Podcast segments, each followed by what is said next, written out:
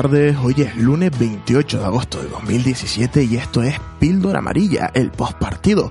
Estamos aquí para contarte todo lo que pasó en el Las Palmas Atlético de Madrid. Empezamos.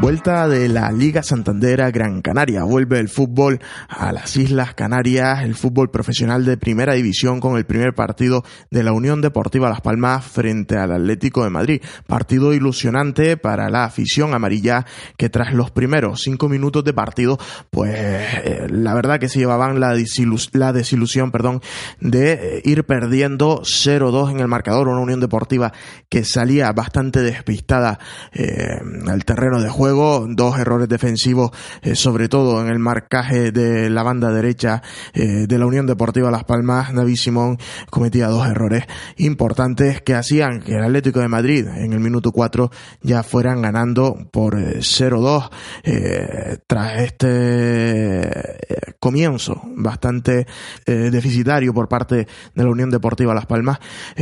a partir del minuto 15 pues reconocíamos el juego del equipo amarillo y tomaba el control del resto de la primera parte. Ya en la segunda parte, eh, Jonathan Caleri eh, recortaba distancia en el marcador, poniendo un 1-2 en el marcador, un centro de Momo que se iba con facilidad de Versálico para que Jonathan Viera, Jonathan Viera, perdón, Jonathan Caleri rematara el balón en un fallo de marcaje de Godín.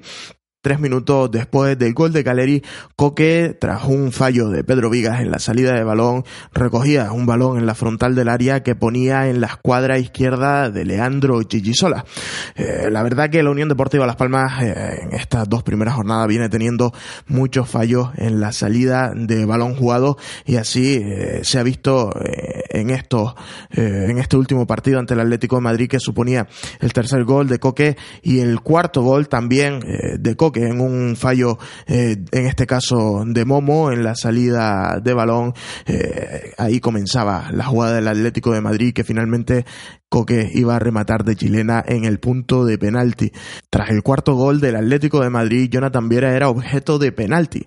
El mismo iba a lanzarlo y lo iba a fallar. Paró Oblak en un tiro bastante centrado. A los últimos minutos del partido, Tomás iba a sentenciar con ese 1-5 en un lanzamiento desde fuera del área. Con este resultado, la Unión Deportiva Las Palmas se ve en el último puesto de la tabla clasificatoria.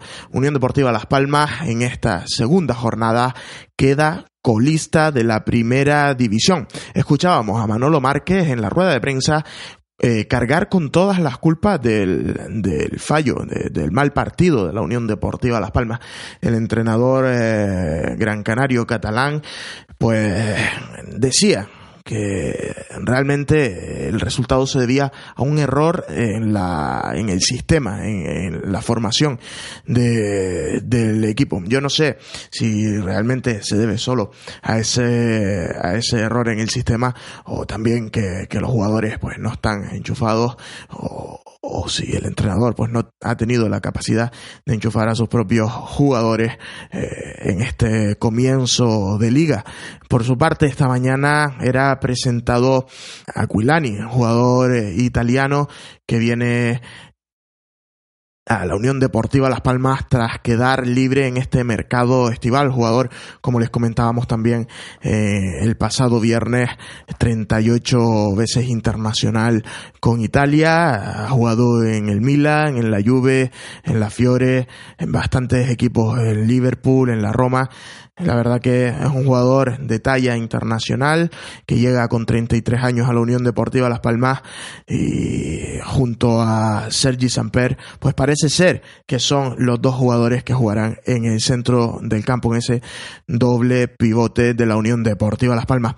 Ahora sí que sí, ya vamos a empezar con el análisis de este partido eh, Las Palmas Atlético de Madrid y para ello tenemos aquí a otro compañero. Si el pasado viernes teníamos aquí a nuestro compañero compañero Cristo Morales, hoy tenemos un viejo conocido de, de nuestros podcasts. No sé si recordarán aquel podcast 442 La Liga que teníamos a principios de temporada pasada.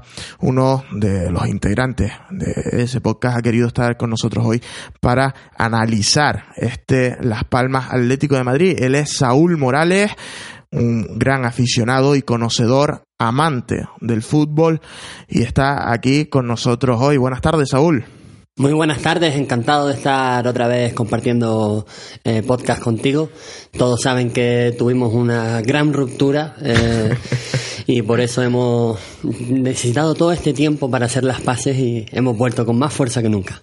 Así es, y bueno, para, para empezar con, con esta nueva andadura en los micrófonos, te quería preguntar, ¿cómo viste el Las Palmas Atlético de Madrid? Eh, en general, lo que me pareció eh, fue un partido bastante eh, lamentable por el parte del equipo eh, local, por parte de, Las Palmas. Sí que es verdad que la planificación no, no ha sido la que esperábamos, eh, por lo menos hasta la llegada de estos dos jugadores que están todavía por, por ver cuál va a ser su rendimiento. Pienso que si sigues apostando por el fútbol de, toque, eh, faltando Roque Mesa, pues obviamente te van a, a, vas a sufrir más con la salida de balón. Máxima ante un equipo como el Atlético de Madrid, que se caracteriza sobre todo por esa alta presión y gran salida de, a la contra. Y bueno, veremos a, sobre todo ¿Qué pueden aportar estos dos nuevos jugadores y alguna incorporación más que parece Tony Cruz eh, como medio dejó entrever hoy? Y en función de eso ver hasta dónde puede llegar este equipo. Como un análisis global de la situación de Las Palmas, llegamos al parón de selecciones colistas y recordemos que el año pasado llegamos líderes.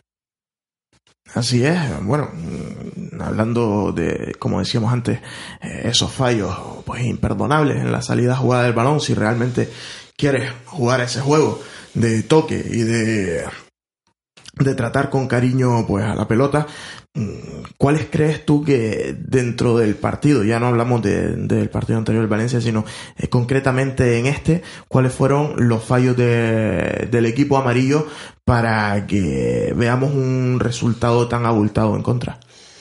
Pues puede ser, en parte yo le doy eh, algo de credibilidad a lo que dice Marcos Márquez respecto a, a Manolo Márquez. Manolo Márquez, eh, amigo de Marcos Márquez seguramente. Eh, yo le doy algo de credibilidad a lo que a lo que comenta respecto a la táctica. Es cierto que aún en el partido anterior, mmm, siendo eh, la apuesta por Lemos en el, en el mediocentro defensivo eh, habiendo sido negativa, me pareció que con tres en el medio, con los dos interiores, Las Palmas tenía una mejor salida de balón. Obviamente estos eran Tana y, y Jonathan Viera. Jugando con dos en el medio, eh, además siendo estos Hernán y Fabio, que no se caracterizan eh, por una salida de balón eh, limpia, pues hemos sufrido sobre todo en, ese, en ese tramo, en ese espacio del campo. Además, con la mala suerte, entre comillas, o con la con el hándicap de haber empezado el partido con dos goles en contra que ya pues casi casi liquida tus opciones. Antes hablábamos de si pues era toda la culpa de Manolo Márquez o, o, era culpa de Manolo Márquez el no salir tan enchufado al partido que no tenía los jugadores pues motivados o uh, simplemente puede ser eh, un día puntual lo que pasó contra el Atlético de Madrid. Vamos a ver sobre todo lo que comentaba antes de las nuevas incorporaciones. Eh, sí que es verdad que mm, la, una de las cosas por las que se traía Manolo Márquez era la apuesta por la cantera, pero y por el jugador canario. En este caso me parece que eh, eso lo está llevando al extremo.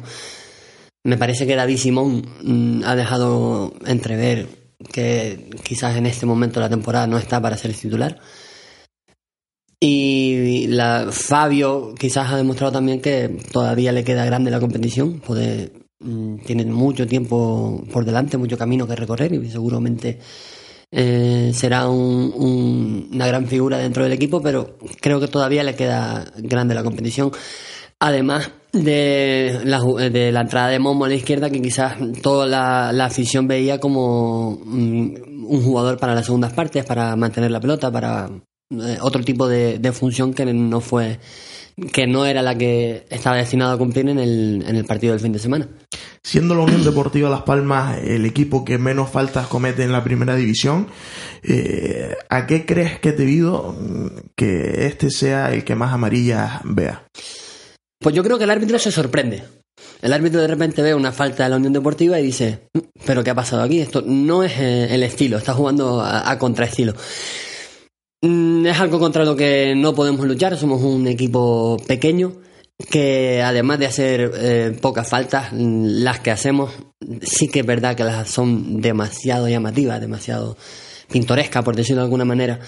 Y el árbitro eh, se ve obligado de alguna manera a, a sacar tarjeta. Si fuéramos un equipo que hace cinco faltas por minuto, pues claro, solo sería una más. Ya a toro pasado hemos jugado dos jornadas del campeonato de liga. Ahora, en este momento, ¿crees que Manolo Márquez era la opción correcta?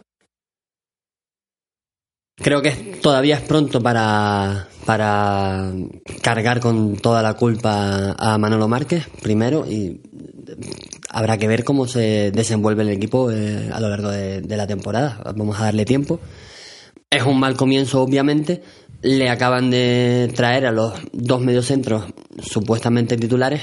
Vamos a ver cómo, cómo se desenvuelve ahora. Ahora hablando de, de Manolo Márquez y del equipo amarillo, vamos a tratar eh, el tema de, la dirección deportiva. Eh, no sé qué te parece a ti el que Manolo Márquez pues no pueda contar con el total de la plantilla, un equipo de primera división eh, hasta la tercera jornada de liga. Pues mm, obviamente es un, es un problema que, con el que debe lidiar el entrenador. Lo ideal siempre es empezar la pretemporada con la plantilla hecha o con uno o dos cambios que pueda haber. Pero traer a dos mediocentros en la, en la última semana, además eh, asumiendo eh, la posibilidad de que se vaya algún otro, según comentaban hoy, y faltando mm, un, un delantero, entendemos, por venir suena Remy, eh, pues obviamente con esos obstáculos y sumado a la falta de experiencia que pueda tener el entrenador a, la nueva competición, pues hacen que estemos en esta situación tan pronto. Según hemos podido saber hoy, la, la opción de Remy pues ha quedado un poco desmentida porque parece ser que las pretensiones del jugador eran bastante bastante altas para, para el club amarillo, pero sí es verdad que Tony Cruz ha hablado de una posible última llegada antes del cierre de, temporada de fichaje. Samper y Aquilani, ¿hay esperanza con estos dos jugadores?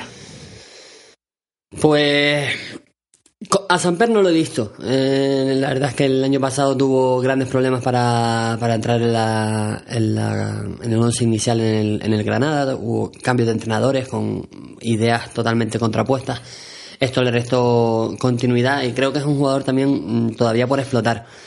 Tiene el aval de haber salido de la cantera del Barcelona, que eso siempre casa con nuestra idea de juego, pero la verdad es que no puedo pronunciarme al respecto. Aquilani sí, Aquilani es un jugador que en otro momento de su carrera fue mm, internacional, como comentabas, con Italia, eh, era titular en el en la Roma, en el Liverpool jugó bastantes partidos. Sí que es verdad que en los últimos años de su carrera le ha costado entrar también en, eh, con asiduidad en, el once titular, pero creo que es un futbolista experimentado, es un futbolista que nos va a ayudar mucho en la salida de balón y habrá que ver cuánto pesa la edad que tiene, pero dentro de, de, eso creo que es un, un, fichaje acertado, nos va a dar eh, desplazamiento de balón en largo también, saque de falta, saque de córner. Creo que es un futbolista bastante, bastante útil. Eh, durante toda la pretemporada y ya en estos dos primeros partidos, incluso, bueno, todavía aún no teniendo cerrada la plantilla, pues ha existido el debate de si un, un solo pivote defensivo, jugar con con un doble pivote. Ahora con, tenemos ahí casi que, que, una sobrecarga de jugadores. Tenemos a Fabio, a Javi Castellano, Hernán, Aquilani, Samper. Mm, ¿Cuál es tu punto de vista eh, siempre mirando hacia la formación eh, para, para esta tercera jornada frente al Málaga? ¿Quieres que me moje, no? Exacto. pues te diré, eh, Obviamente meter a cualquiera de los dos jugadores que acaban de, traer al equipo, eh, pues aparte de los problemas que pueda originar dentro del campo por la falta de entendimiento, también puede generar un problema a nivel interno. Hombre, este que acaba de llegar juega antes que yo, que llevo toda la pretemporada aquí. Pero creo que al menos Aquilani va a dar una, una, dosis de jerarquía, de veteranía en ese, en ese centro del campo. Y aunque tenga esa experiencia, sigue siendo un jugador bastante eh, endeble eh, defensivamente y creo que necesita al lado otro que, le cubra las espaldas. En este caso, creo que hoy por hoy el más adecuado es Javi Castellano, que la verdad es que a mí los pocos minutos que ha disputado hasta ahora no me, no me ha disgustado. Y apostaría por Javi Castellano Quilani y obviamente Viera es indiscutible por delante de ellos dos. Parece ser que lo que hemos escuchado a Manolo Márquez hablar de Javi Castellano, pues parece ser que no tiene mucha confianza en, eh, el jugador gran canario. Eh, bueno, Saúl, esto ha sido todo por hoy. ¿Cómo te has encontrado aquí en nuestra píldora? Pues me he encontrado muy cómodo. La verdad es que eh, estaba ya con ganas de volver a revivir esas experiencias contigo y la verdad es que deseo que me vuelvas a llamar Por aquí estaremos, ya lo hablábamos el pasado viernes, ahora esta píldora amarilla, pues será así siempre o, siempre que podamos, pues con, colaboradores, analistas y demás que, tendremos aquí en, en, nuestros micrófonos para, para llevarles toda la información y desgranar un poquito pues cada partido de la Unión Deportiva Las Palmas. Queremos, no es seguro, pero queremos esta semana hacer un programa especial con el cierre de, mercado, analizando un poco las bajas y las altas del equipo amarillo y qué le supondrá esto al equipo. Eh, les iremos informando por las redes sociales de cuando colgaremos este programa especial de cierre de mercado de fichajes. Esto ha sido todo. Recuerden que puedes encontrarnos en Facebook y en Twitter como Píldora Amarilla y para escuchar nuestro podcast lo puedes hacer en iBox y en iTunes donde también te puedes registrar y, que te llegue pues cada vez que subamos un capítulo, esa notificación a tu smartphone, a tu móvil, de, que ya tienes disponible un, nuevo episodio de, de Píldora Amarilla. Nos escuchamos esta semana con el especial eh, Mercado de Fichajes. Un saludo y buena tarde.